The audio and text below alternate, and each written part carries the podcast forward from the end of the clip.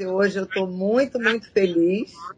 Eu estou aqui com um convidado ilustre, o doutor Raul Canal, um advogado ilustre lá de Brasília, e um currículo maravilhoso. Além de advogado, ele é poeta, ele é radialista e um monte de coisa. Então, nós temos aqui uma vida para desbravar. Quero dar o meu Boa tarde, doutor Raul. Muito feliz de estar aqui com o senhor. É... Já estava apreensiva para ter esse nosso programa, porque é uma vida tão rica, né? É muito bom para os nossos ouvintes, até para estimular, porque o meu programa é de superação, né? E eu vi que o senhor veio do Rio Grande do Sul para Brasília, né? Já está aí muito tempo, já é um cidadão brasiliense, né?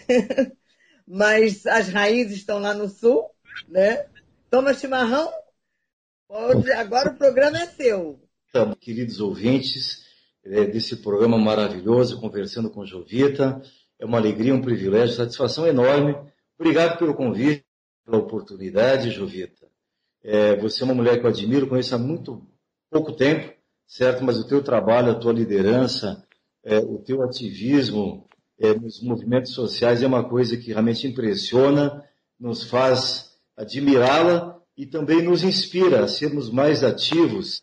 É, tantas deficiências, carências, necessidades é, que esse povo brasileiro, esse povo de bem, é, que vive mal, merece, precisa, necessita.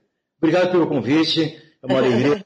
E poder conversar um pouco contigo com, e com a tua audiência qualificada, aí eu estou sabendo, em 64 países, né? Que maravilha. É verdade, essa rádio ela é maravilhosa, ela, é, ela, é, ela abraça os ouvintes e é muito carinhosa, uma, assim, me abraçou também. É, eu amo essa rádio, eu falo que é a maior, melhor rádio do Brasil. Depois vem a sua, tá bom? Não vamos brigar. É cada um com seu público, cada um com seu foco, né, Jovita? É verdade. É, é eu acho que o meio de comunicação, quando é usado para o bem, para levar uma informação de qualidade, uma informação sincera, uma informação responsável, ou levar simplesmente um momento de alegria, entretenimento, descontração, para fazer o povo um pouco mais feliz, é, cumpre sua finalidade e merece o nosso respeito, né? Justamente, justamente.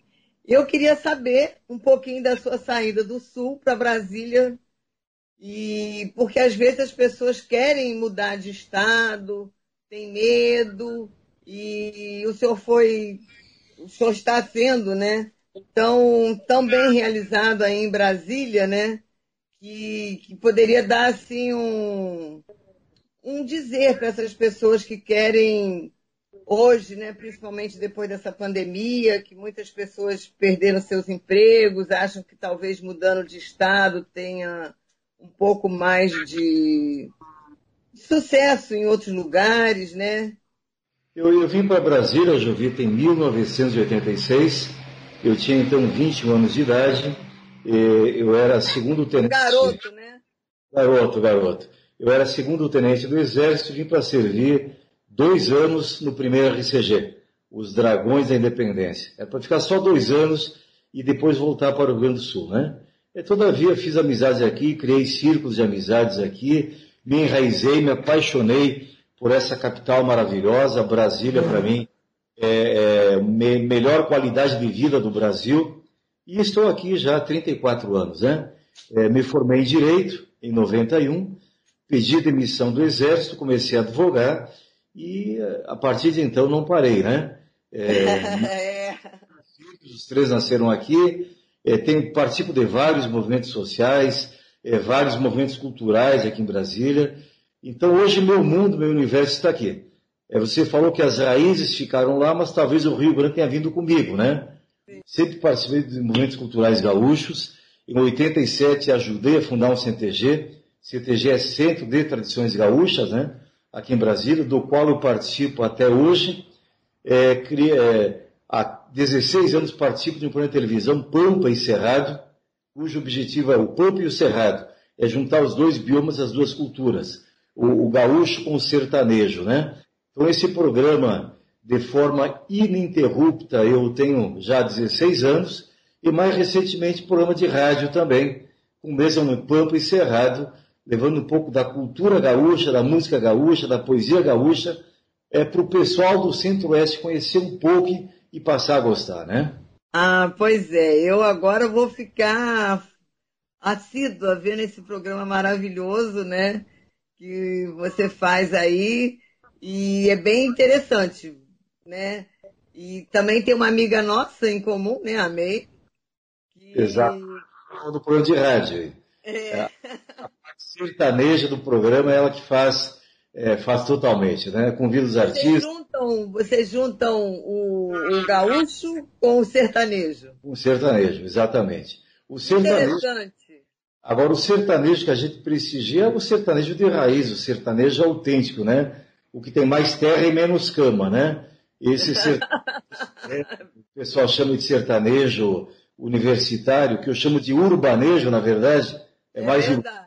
Do que do sertão. A gente não prestigia tanto, respeita também como movimento cultural, mas cada um no seu quadrado, né? O que nós prestigiamos é a brasilidade autêntica, aquilo que é legítimo nosso, né? O raiz, aquela coisa caipira, aquela coisa que vem da roça, entendeu? Que vem do campo, que fala de terra, que fala de natureza, entendeu? É isso que nós prestigiamos. É, tem uma coisa bem interessante, eu conheço Brasília, eu tenho familiares que moram aí, é, é essa brasilidade de Brasília mesmo, né? Porque Sim. une tantas pessoas, eu acho que de todos os estados do, do país aí em Brasília, né? E eu acho que essa necessidade que as pessoas levam com ele, né, com elas, assim, de levar um pouco da sua terra, né? Deve ser isso. Com toda certeza, Brasília tem essa, esse privilégio, essa oportunidade de juntar todas as culturas, né? É, São Paulo também tem um pouco disso, mas Brasília tem muito mais. Porque aqui nós, nós temos, todos os estados da federação estão presentes aqui, os candangos que vieram, vieram mais do Nordeste, aqui do Goiás, Minas Gerais, mas veio do Brasil inteiro e se juntaram aqui. E por conta das embaixadas, por conta do momento diplomático, as nações do mundo todas estão presentes em Brasília. Então, é, os netos de Brasília, agora estão nascendo os netos de quem nasceu em Brasília. Então, sim, sim. cultural própria de Brasília, esse sotaque próprio, esse linguajar próprio de Brasília, agora que vem se solidificando. Quando os netos de brasilenses, e não de candangos, né? O pessoal confunde. Candango são os pioneiros que vieram para criar Brasília. Quem nasceu aqui é brasilense, não é candango. Então, é verdade.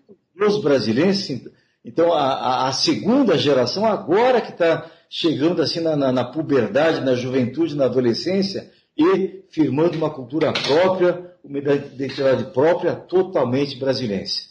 E é, é, é verdade. É verdade.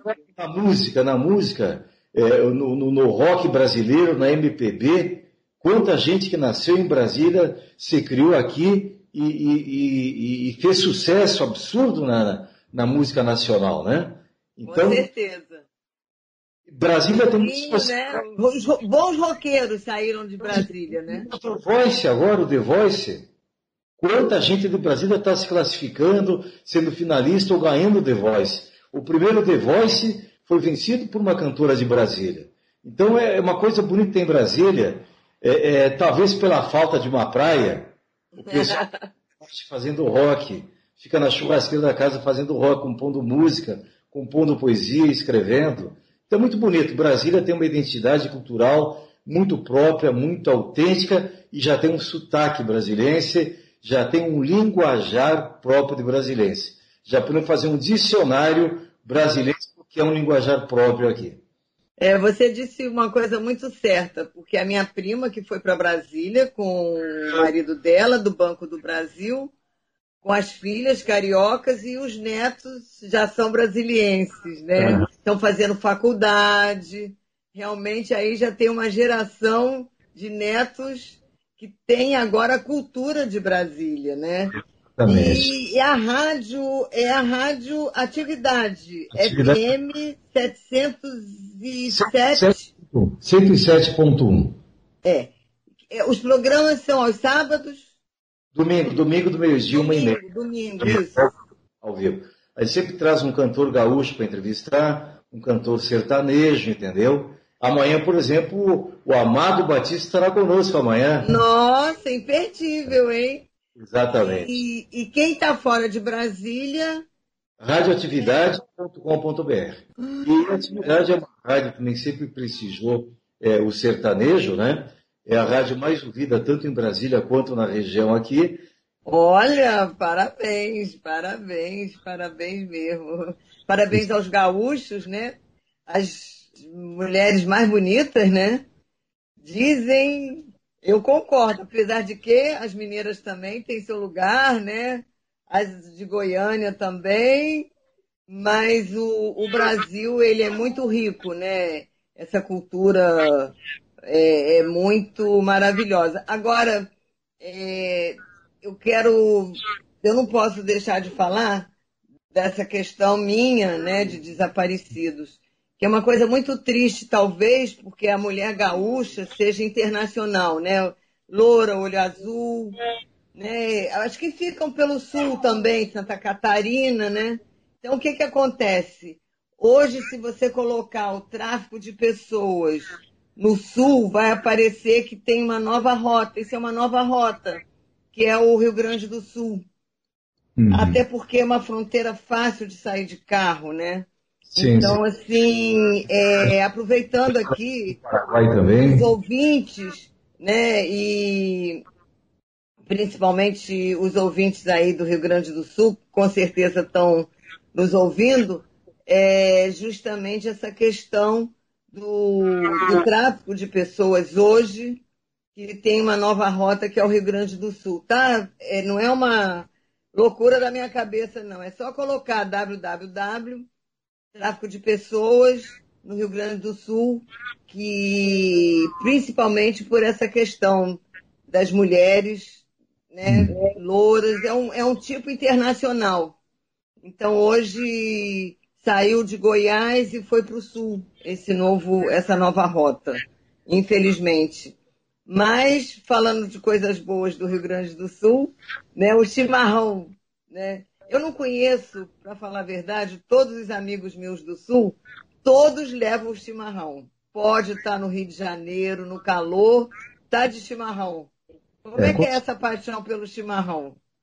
É, eu também, eu vou à praia com chimarrão, entendeu? Não interessa se tiver 40 graus, é 42 graus, o chimarrão é servido em média. Olha! graus a temperatura, 72 graus a temperatura do chimarrão, e a gente bebe, consome como se fosse cerveja, entendeu? Com o mesmo prazer, com o mesmo entusiasmo e com um retorno de saúde muito maior, porque o chimarrão, ele tem, Jovita, várias propriedades, né? É, o Rio Grande do Sul, o Rio Grande do Sul é o país que tem talvez é, a pior gastronomia do ponto de vista cardiológico, né? Mais muita carne vermelha, carne gorda, entendeu? Mais a influência europeia das massas e, e tudo mais, né? Então, é uma gastronomia muito pesada do ponto de vista cardiológico, né? O Rio Grande do Sul é o país com maior índice de tabagismo, o estado, ó, falando em país, ó, é, é, com maior índice de tabagismo, talvez por causa, por causa do frio, né? O Rio Grande do Sul é o estado é, é, com maior índice de consumo de álcool, certo? Olha de tudo isso, o Rio Grande do Sul é o estado com menor número de infartos ou de, de mortes cardiorrelacionadas, né? Então, até pouco tempo se atribui ao consumo de vinho, certo? Mas quem consome vinho no Rio Grande são os gaúchos serranos. É a Serra Gaúcha, onde você teve a imigração italiana, né? A fronteira do Rio Grande do Sul e o centro, aí Santa Maria, aquela região, não consome tanto vinho. Qual é o hábito que é consumido no, no estado inteiro, é o chimarrão, certo? Então, começaram a fazer os estudos, a Univale, uma universidade ali do, do Vale dos Sinos, começou a estudar, o Instituto Pasteur de Paris participou desse estudo e foram descobrir as propriedades do chimarrão, entendeu? Então, o chimarrão, ele é digestivo, ele é diurético, ele é estimulante, ele é antioxidante, certo? Olha! Então, Por isso que o senhor é jovem assim. Então, o hábito do chimarrão diariamente é um hábito salutar, entendeu? É como a, o chá de uma forma geral. Só que o chá você toma uma xicrinha, uma xícara, né? Ninguém pega uma térmica de chá e passa o dia uma hora, duas horas. Ninguém faz uma roda de amigos e fica circulando o chá, entendeu? Eu, por exemplo, bebo chimarrão todas as manhãs e todo final de tarde. Isso de segunda a segunda. É um hábito, entendeu? E você pode comer uma feijoada se você tomar um chimarrão depois, e melhor você estar sem sono, sem aquela maresia que dá depois de, da refeição. Olha! Então é fantástico. O chimarrão tem. E não foi o gaúcho que criou. Isso os índios tupi-guaranis já tinham esse hábito de mascar a folha da erva mate, de fazer infusão na água quente e consumi-la. Nós aprendemos com os índios. Que interessante. É, eu não sabia de tudo isso, não. Eu acho que eu vou começar a, a, a ser uma gaúcha carioca. Tem um amigo de Venâncio Aires, é o Pedro. É, Venâncio Aires é a capital do chimarrão, né? É, o, o Pedro Schoenberg, ele preside a Escola Nacional do Chimarrão. Ele tem um ônibus caracterizado, ele viaja a feiras, rodeios, dando palestras, ensinando a fazer o chimarrão e por que usar o chimarrão, a escola do chimarrão. E ele tem uma frase que ele diz que o mundo inteiro não bebe chimarrão porque o gaúcho não conhece o chimarrão que bebe. Então o gaúcho bebe por hábito, por prazer, mas não sabe das propriedades que ele tem. Poucos sabem é, disso. É verdade, eu não sabia não. E acho que muitos dos meus ouvintes também não, mas agora todos nós estamos sabendo, vamos procurar o chimarrão. Salutar, viu? É verdade, tá vendo? Olha só, que interessante. Faz bem para a pele, até para a pele faz bem, viu? tô vendo, eu tô vendo. E queria também, agora, já que nós estamos falando de coisas boas e interessantes, é, essa, essa questão da, da rádio, né? Essa questão não só que o radialista, né? Mas também dessa questão poética, né? que eu estou sabendo que, além de todas essas maravilhas desse currículo, como advogado, né, como empreendedor, e essa questão que eu acho lindo, a poesia, eu acho que é uma das coisas melhores para a alma. Né? Quando você escuta uma poesia, é, o mundo para, né? Para mim é assim que eu vejo, né? Pelo menos naquele momento o mundo parou de ser chato, de ser mal, e o mundo para, né? O mundo precisa de poesia, né? A humanidade precisa de poesia. Eu acho que todo ser humano tem que ter, dentro da sua espiritualidade, tem que ter é, alguma coisa que o faça refletir, alguma coisa onde é, ele possa ele possa manifestar as suas inquietudes, as suas certezas, incertezas, é, é, extravasar um pouco daquilo que está no coração, está na alma. A música é uma forma, a pintura é outra, a poesia é uma delas. E não é a poesia, eu sempre gostei de poesia desde os seis, sete anos de idade, desde o primeiro ano, a primeira série do fundamental, eu, eu recitava na, na, na, na escola, comecei a escrever poesia com 13, 14 anos, escrevi um livro de poesias com 17 anos, entendeu? Sempre cultuei isso. Gosto muito de poesia, sou apaixonado, amo a poesia, e, é nela que, que eu extravaso um pouco das minhas emoções. Quer dizer que, além de advogado, radialista, é, empreendedor, também é um poeta. Eu ganho a vida como advogado, né? A poesia, a questão do rádio, televisão, isso faço por paixão. É, nunca fiz para ganhar dinheiro. Nem os livros científicos que eu escrevo, eu escrevo para vender. Todos os livros eu dou, entendeu? Então, eu, eu não quero ganhar dinheiro com cultura. Eu tenho outra forma de ganhar dinheiro me sustentar. Então a cultura, a poesia, componho música também, todas as letras de música que eu fiz eu doei é, para os cantores, entendeu?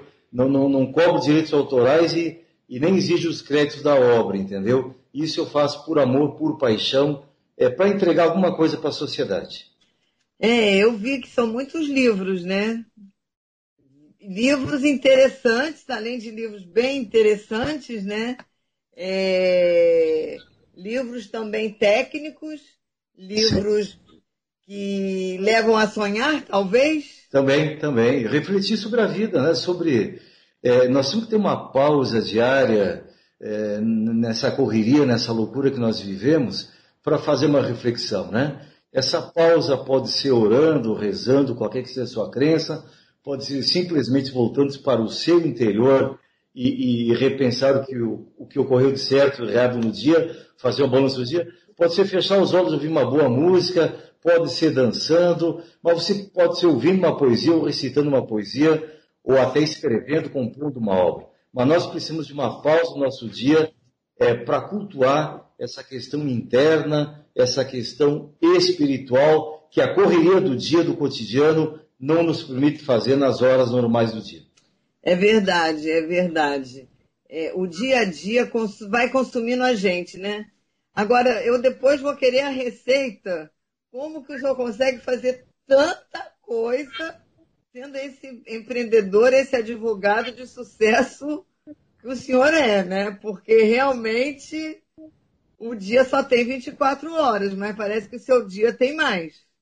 É, mas só tem 24, mas muita gente, Juvita, desperdiça grande parte disso é, fazendo fofoca, falando da vida alheia, é, cultivando ressentimentos, remorsos, culpas, entendeu?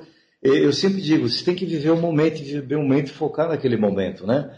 É, eu estou escrevendo editorial justamente, comecei a escrever hoje cedo vou acabar é, antes de dormir hoje à noite, é, falando sobre isso. É um manual que nós estamos ditando que é a gestão pessoal do estresse. E eu começo dizendo isso, tem que ver o momento presente e vivê-lo com intensidade, mas de uma forma leve. São as três coisas que nos angustiam: o remorso, a culpa, o ressentimento, o estresse e a ansiedade. O que é o remorso, a culpa, o ressentimento? É o excesso de passado. O que é a ansiedade? É o excesso de futuro. O que é o estresse? É o excesso de presente. Então você não tem que colocar excesso em nada, entendeu? Viva o passado com leveza, lembrando dos bons momentos que você viveu rememorando os maus momentos como lição de vida e não como peso para te aborrecer no dia de hoje. O futuro, você vivê-lo com esperança, com otimismo, com certeza, com planejamento estratégico do que vai ser o dia de amanhã, mas sem ansiedade. Ele vai acontecer, certo? E o presente vem com leveza, saborear os bons momentos do presente. Eu sempre digo, é, é, e não é brincando, com seriedade, que eu me permito no máximo 10 dias de tristeza por dia. Qualquer que seja a tristeza ou aborrecimento.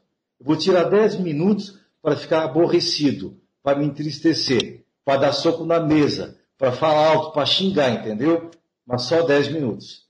As outras 23 horas e 50 tem que ser de leveza, serenidade e viver a vida que está acontecendo agora. A vida é agora, não é amanhã, não foi ontem. A vida é agora. Esse é o novo livro? É o tema do novo livro? É, um, é um manual que nós estamos editando pela Nadem e eu estou fazendo o editorial dele. O editorial. Ah, muito bem. Eu quero ser, pelo menos, estar tá entre as dez primeiras que vão receber, porque eu estou precisando. Vou, vou, te, vou te compartilhar. A gente se perde mesmo. A gente se perde, às vezes, na dor, na ansiedade. Principalmente quem tem algum problema é o seu problema, né? Que eu falo, a, a, sua dor é a maior do mundo. Sim. Não existe termômetro para falar se a sua dor é maior ou menor. A sua dor é maior. Nós estamos indo para um ah. intervalo. Só, só para antes do intervalo, Jovita, uma coisa que você, não sei quem é o autor da frase, tá? Não sei quem é, mas eu já usei inúmeras vezes essa frase e eu trago uma filosofia de vida. A dor é inevitável. O sofrimento é opcional. É verdade, é verdade. Nossa, vamos para o intervalo para respirar um pouquinho, mas já já mais um pouquinho do Dr. Raul. Já já. Podcast Jovita Belfort. Quem está chegando agora, eu estou aqui com advogado, empreendedor, poeta, radialista, Dr. Raul Canal, advogado lá de Brasília. Doutor Raul, nós já falamos de coisas tão interessantes. Agora eu quero falar da sua vida de empreendedor, né? Da Anadem, dos seus livros. E eu gostaria, assim, que o senhor tomasse conta desse bloco porque eu achei muito interessante que o senhor, eu como eu sou ativista, eu conheço muitas vítimas de erro médico. E eu achei interessante que o senhor tem livros falando sobre isso, né? Na sua, nas suas bibliografias que o senhor tem. Eu sei que essas pessoas assistem os, os, os meus programas. Eu gostaria muito que o senhor falasse primeiro da Anadem, que é uma faculdade aí em Brasília, né? Sobre o direito médico. Né? E é interessantíssimo isso, né? Que é uma coisa assim que eu não sei se no Rio de Janeiro tem, em São Paulo tem, esse é a única no Brasil. Como é que é isso? A ANADEM é a Sociedade Brasileira de Direito Médico e Bioética.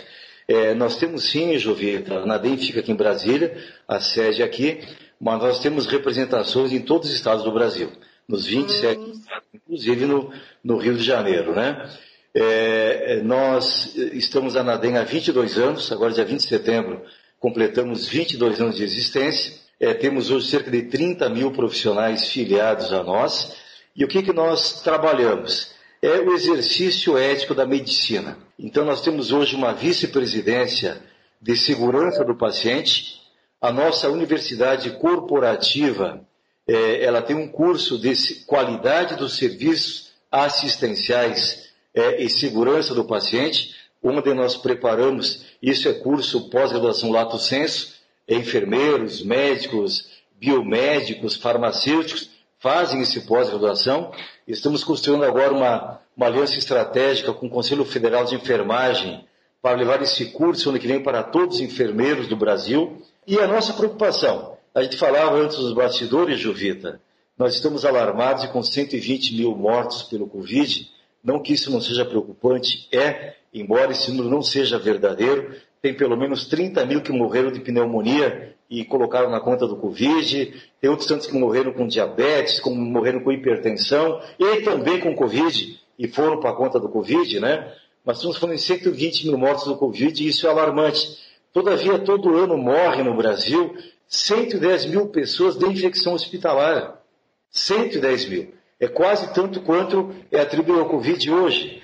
70% e muitas dessa... vezes, como o senhor estava falando, por um motivo muito simples, né? O fato de lavar as mãos entre um paciente e outro, né? É, segundo o doutor Elis Donizete, que é um anestesiologista, é, criou aí a Fundação é, de Segurança do Paciente, segundo ele, 70% dessas mortes seriam evitáveis se todos os profissionais lavassem as mãos. Médico, enfermeiro, auxiliar, técnico, instrumentador, ou seja, alguém tocou num paciente infectado e depois tocou no outro sem lavar as mãos. Alguém atendeu o celular durante a cirurgia, lavou as mãos, está de luva cirúrgica, mas atendeu o celular que não foi higienizado. Nenhum celular passa pelo autoclave e continua a cirurgia, entendeu? Isso é lamentável. Isso mata 70, 80 mil pessoas por ano. É a questão também da humanização do atendimento em parceria com o doutor é, Marco Flávio Mastão Donati, de São Paulo, um grande cirurgião plástico, presidente da Fundação Rio Mankind, nós temos um trabalho de humanização do atendimento, certo? É, isso para médicos, para enfermeiros, para todos os profissionais da área de saúde. Isso é, são alguns dos trabalhos que a ANADEM é, vem fazendo pelo Brasil, certo? E temos feito a diferença, certo? Temos feito a diferença. É, e é um trabalho do qual eu me orgulho. Para mim isso também não é um trabalho. Eu vivo de férias, por quê? Eu faço aquilo que eu amo, eu amo aquilo que eu faço. E todo dia é um dia de prazer trabalhando pela sociedade brasileira, pelo exercício ético da medicina no Brasil. É, você falou uma coisa é, importantíssima, né? Trabalhar no que gosta, né? E graças a Deus, porque eu também trabalho no que gosto, né? lutando pela minha causa.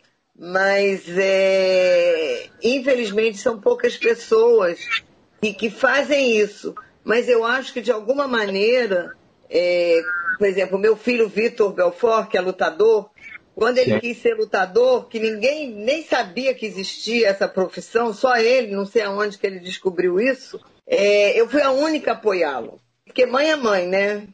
Mãe fala amém para qualquer coisa de, de, filho, né?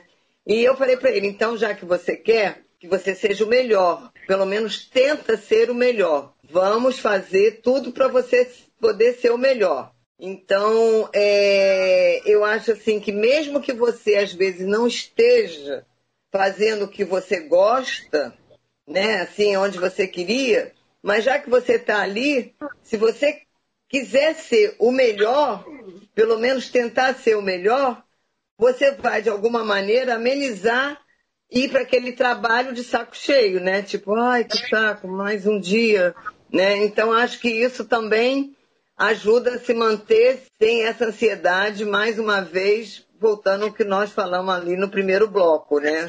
Uhum. Eu acredito. É, eu, um empresário que eu admiro no Brasil, um ser humano que eu admiro é o Silvio Santos, né? E eu vi uma frase dele há, há mais de 20 anos, onde ele dizia: é, se um dia eu falir, quebrar e tiver que cortar a cana, eu vou ser o melhor cortador de cana do Brasil. Se um dia eu tiver que ser engraxate, eu vou ser o melhor engraxate de sapato. Eu vou contar piada para o meu cliente, eu vou interagir com o meu cliente, eu vou cantar para ele, entendeu? Eu não vou simplesmente engraxar o sapato. Então, qualquer atividade que você seja, é, todas as profissões são dignas. Os salários aqui bagunçam um pouco, né? mas todas são dignas. Então, não interessa o que você faz. Você tem que ser o melhor naquilo que você faz. É, em qualquer que seja a profissão. E fazer com amor. Se você não gostar do que você faz, mude de atividade. Mude de atividade. Se você, se você não gostar do que você faz, você vai ser eternamente infeliz. Eu acho. Eu, eu, eu sou. Eu sou a favor disso. E mesmo assim, quando fala, ah, mas trabalho não é, não tá fácil, eu tenho que ficar aqui. Não.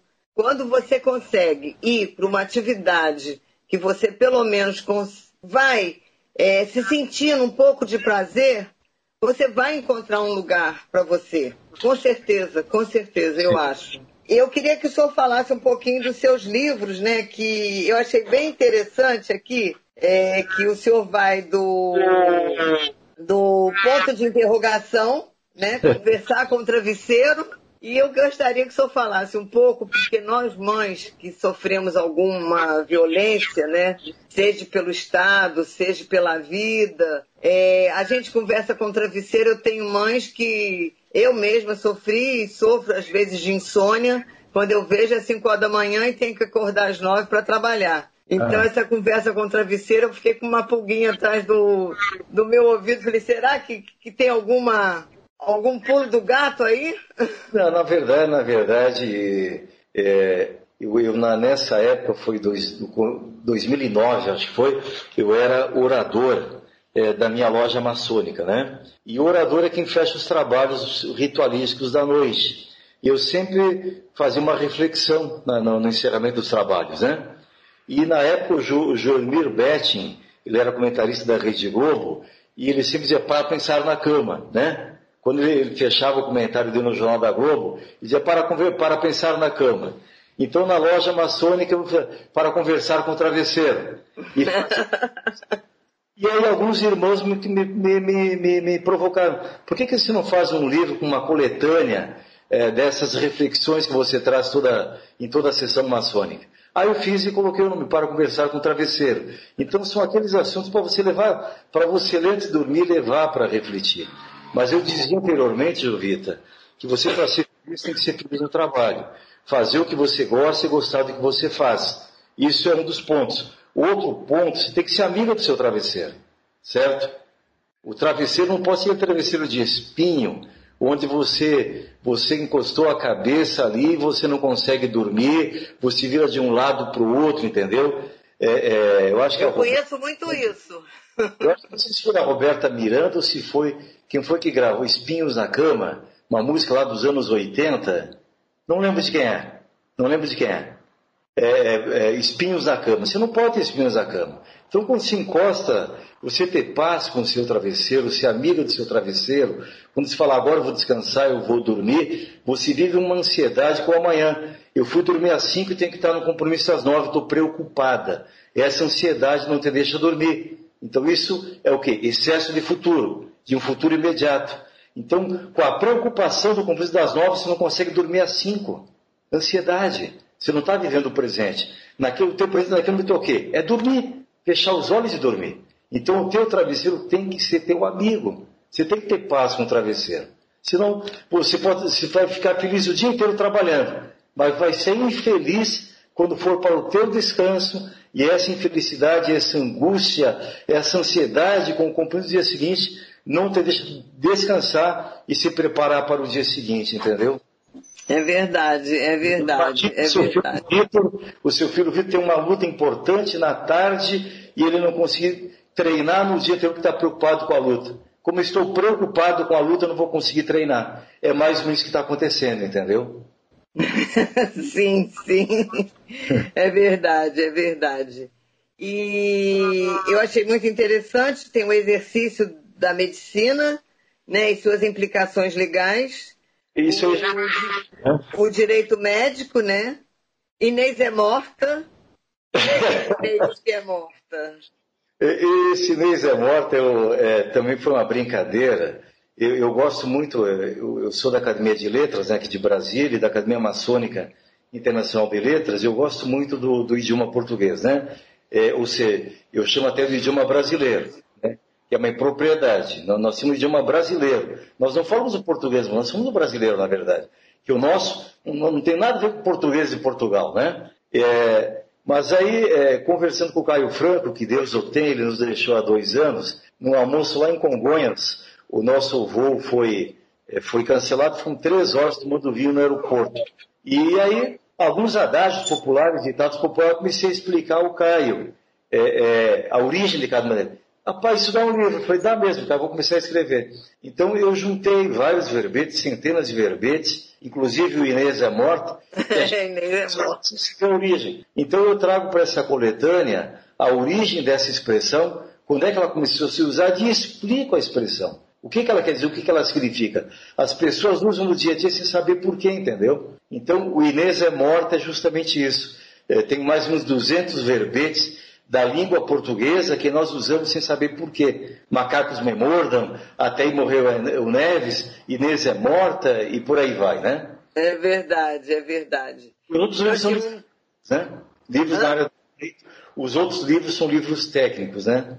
É, erro médico, pensamentos. É, é, justamente. Eu achei bem interessante esse sobre erro médico no terceiro milênio. Sim, aí nós pegamos aí esse livro, nós lançamos em 2016. Então, nós catalogamos aí 18 mil decisões judiciais no Brasil é, em que o processo versava sobre erro médico. E como é que o judiciário interpretou isso? Nos 27 tribunais estaduais, nos cinco tribunais regionais federais e também no Superior Tribunal de Justiça. Então, não é uma simples amostragem, é uma fotografia do que o judiciário interpretou sobre erro médico nos 16 anos do milênio. Que interessante, parabéns, parabéns mesmo. e eu também já fui falar, já dei uma palestra lá também aqui numa loja maçônica. Chama loja, né? Loja maçônica, isso mesmo. É, porque os números de pessoas desaparecidas aqui no Rio de Janeiro quase ninguém conhece, aliás, no, no Brasil inteiro, né? A gente ainda é bem invisível, né? Agora que está começando as pessoas tomarem consciência maior um pouco sobre essa questão de, do erro médico, né? E... É, o Grande Oriente do Brasil, Jovito, ele tem um programa toda segunda-feira à noite, conduzido inclusive pelo soberano grão-mestre, né? É um programa chamado Roda da Vida. Então é, é contrapondo ao Roda Viva da TV Cultura, né? Roda da Vida. Eu já participei dele. Eu vou sugerir ao irmão Chapeta, que é o grande secretário de comunicação do Grande Oriente do Brasil, para convidá-la para convidá-la. Quem sabe é assim que a gente é, é, concretizar a ideia do Instituto Vitor Belfort, convidar o próprio Vitor, talvez, para um debate desse falar das, das crianças, dos adolescentes e jovens desaparecidos e envolver o grande Oriente do Brasil nessa luta, viu? Trazer a maçonaria para o Instituto Vitor Belfort. Isso já estava na minha pauta, viu? Já estava na minha agenda. ah, que bom, que bom, que bom mesmo. É, outra coisa assim que eu queria saber é, música, o senhor já tem alguma música? Porque o senhor é, é, poeta, radialista, né? É pintor também? Não, não, não, nem, nem de parede, viu? nem de parede. Mas eu, eu, escrevi várias músicas já, algumas já foram gravadas. Ah, eu, eu, eu, já tinha, eu falei, ele deve ter música. Por coincidência, por coincidência, Pedro Paulo e Matheus estiveram comigo no programa domingo, você os ouviu. Nós ficamos até 11 da noite depois tocando violão na beira da piscina. é, tomando um vinho, conversando. Eu vou ter que mudar para Brasília, será? Para ficar aí nessas rodas? que eu, ah, Isso eu gosto, isso eu gosto. Já tem oportunidades que pouco, poucas outras capitais têm, né? Mas uma das propostas com o Pedro Paulo foi eles fazerem um CD até o final do ano só com músicas minhas, viu? Nossa! CD tem quantas músicas? Vou ter que fazer. Não, a gente vai começar a escrever ainda. Ah. E aí eu ah. já pedi ontem para a namorada brigar comigo, me deixar uns dois vezes na sofrência, assim. Ah, isso é bom, né?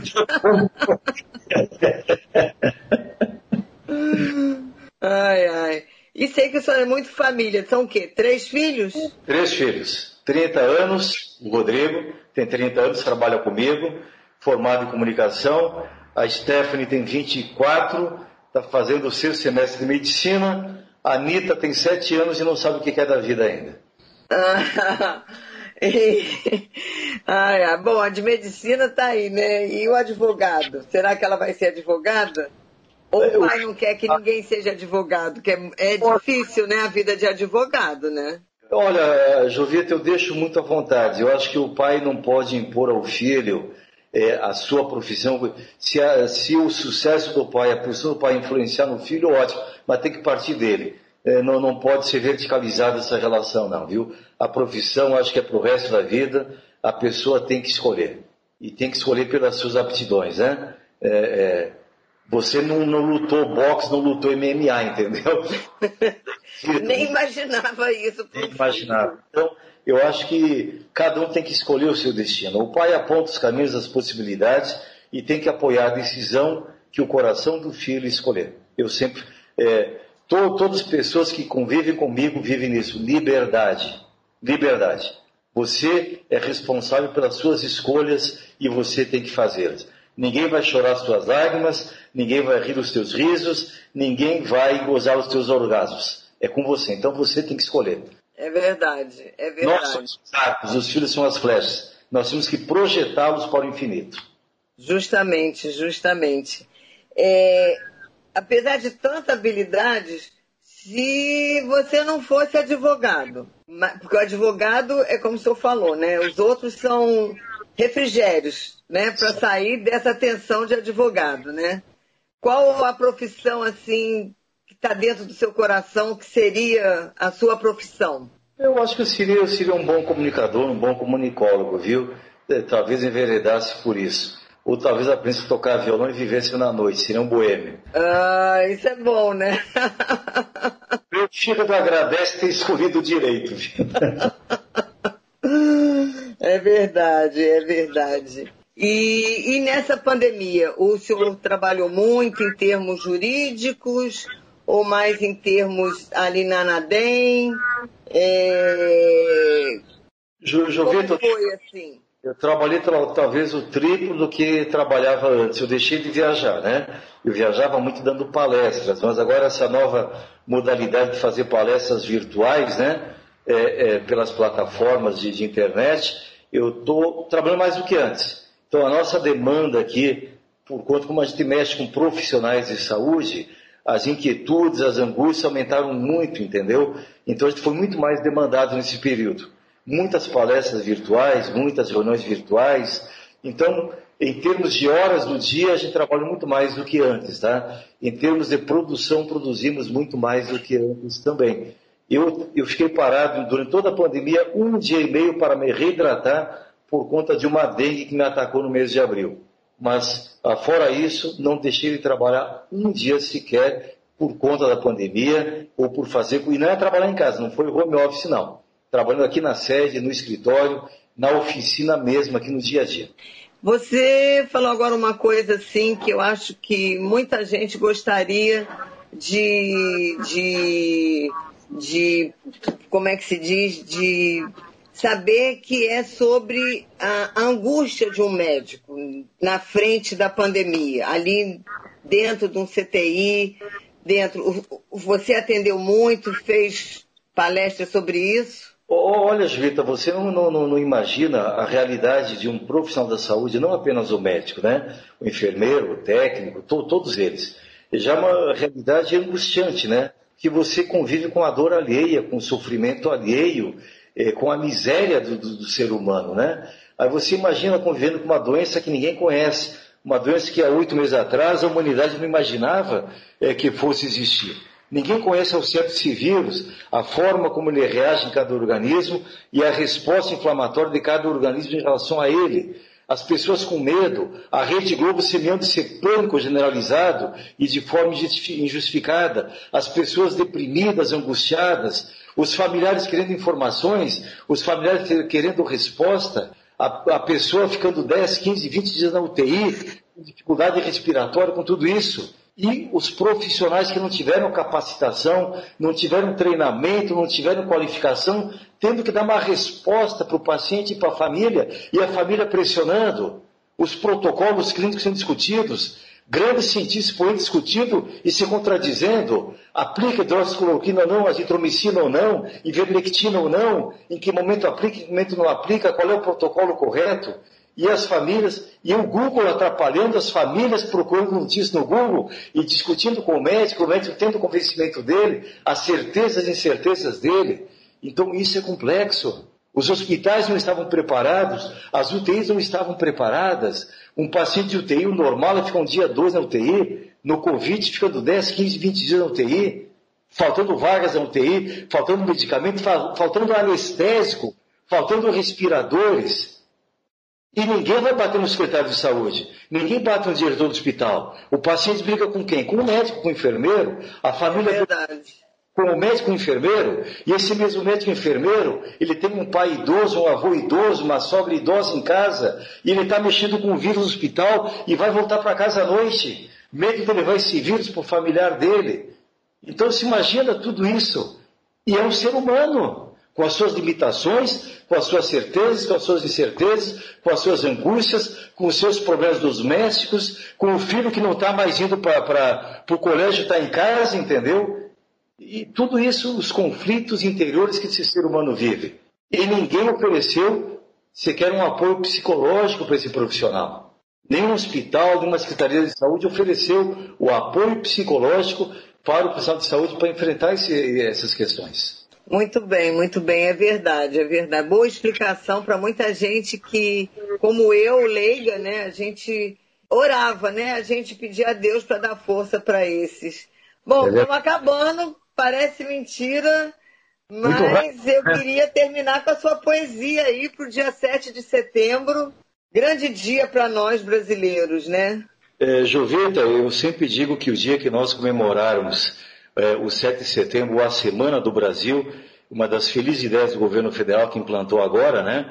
É, igual ao americano comemora o 4 de julho, igual ao francês comemora o 14 de julho, se nós dessemos essa semana a mesma importância que nós damos ao carnaval, ou se nós fôssemos tão patriotas nessa semana quanto somos no mês de julho de quatro em quatro anos durante a Copa do Mundo, é, o Brasil terá sim esperança de ser um grande país de ser uma grande potência mundial. Falta sentimento de brasilidade, falta nacionalismo, falta patriotismo no nosso povo. E eu queria te homenagear com um poema que não é meu, é de um grande amigo meu, advogado de Porto Alegre, o João de Almeida Neto, é, que ele faz uma reflexão sobre isso. O poema chama Meu País e diz mais ou menos assim.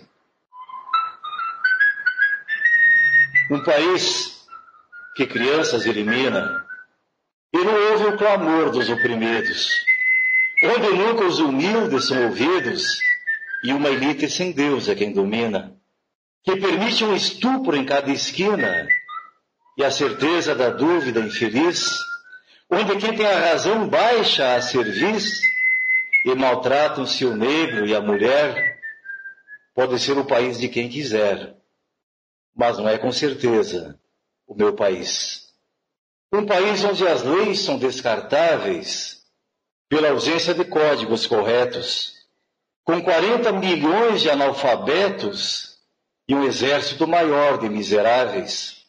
Um país onde os homens confiáveis não têm vez, não têm voz, nem diretriz, mas corruptos têm vez, têm voz, têm bis e o respaldo de um estímulo incomum Pode ser o país de qualquer um, mas não é com certeza o meu país.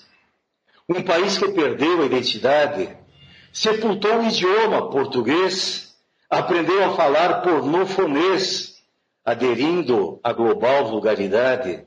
Um país que não tem capacidade de saber o que pensa e o que diz, não consegue curar a cicatriz dessa gente de bem que vive mal. Pode ser o país do carnaval, mas não é com certeza o meu país. Um país que seus índios discrimina e as ciências e as artes não respeita. Um país que ainda morre de maleita por falta de investir na medicina. Um país onde a escola não ensina e o hospital não dispõe de raio-x. Mas o povo do morro é feliz tendo água da chuva e luz do sol. Pode ser o país do futebol, mas não é com certeza o meu país. Um país que é doente e não se cura, quer ficar sempre no terceiro mundo, que do poço fatal chegou ao fundo, sem saber como emergir da noite escura. Um país que perdeu a compostura, entregando-se a políticos sutis, que dividem o Brasil em mil Brasis, para melhor assaltar de ponta a ponta. Pode ser um país de faz de conta mas não é com certeza o nosso país. Essa é a reflexão que eu deixo, Jovita, para o nosso 7 de setembro, para o que nós queremos e esperamos do nosso Brasil e o que nós estamos fazendo para construir um Brasil melhor para os nossos netos, para que nós também possamos viver nesse Brasil melhor. Ah, emocionante, muito obrigada. Olha, de perder o fôlego. Bom, eu quero agradecer demais o seu tempo precioso. O senhor nos dá, assim, esse tempo aqui com a gente. Domingo, estamos aí, né, no 107, 107.1, né, meus ouvintes também. E quero agradecer demais, demais mesmo a sua presença aqui de coração. É, eu que agradeço, Juvita, a oportunidade. Foi um privilégio ter estado contigo. Maravilhoso. Parabéns pelo teu programa. Parabéns pelas pautas tão oportunas, tão atuais é, é, e tão consequentes que você aborda nesse seu programa, viu? Que Deus continue te abençoando de uma forma muito pródiga, muito especial. Muito obrigada e até breve, se Deus quiser. Muito bom. Beijo grande. Até sábado que vem, gente. Tchau.